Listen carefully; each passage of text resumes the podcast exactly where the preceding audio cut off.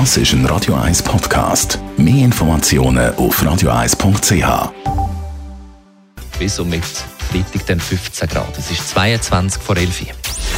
Gesundheit und Wissenschaft auf Radio 1. Unterstützt vom Kopfwehzentrum Irlande Zürich. www.kopfwww.ch Das Passivrauchen schadet, stinkt und nervt, das ist bekannt. Jetzt hat eine Münchner Studie mal das Passiv-Trinken unter die Lupe genommen festgestellt, auch Nicht-Trinker leiden in vielen Fällen unter den Folgen vom Alkoholkonsum.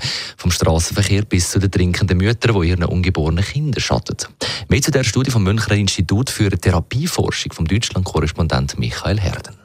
Sie kommen kleinwüchsig auf die Welt oder mit Fehlbildungen im Gesicht. Ihre motorischen Fähigkeiten sind eingeschränkt und sie zeigen Verhaltens- und Aufmerksamkeitsstörungen.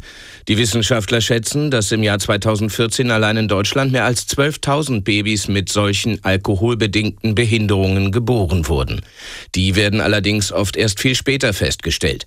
Die Forscher fordern mehr Prävention und härtere Strafen für alkoholisierte Autofahrer, denn fast jeder Zweite, der unverschuldet im Straßenverkehr stirbt, wird Opfer von Alkoholfahrten, meist als Beifahrer oder Fußgänger.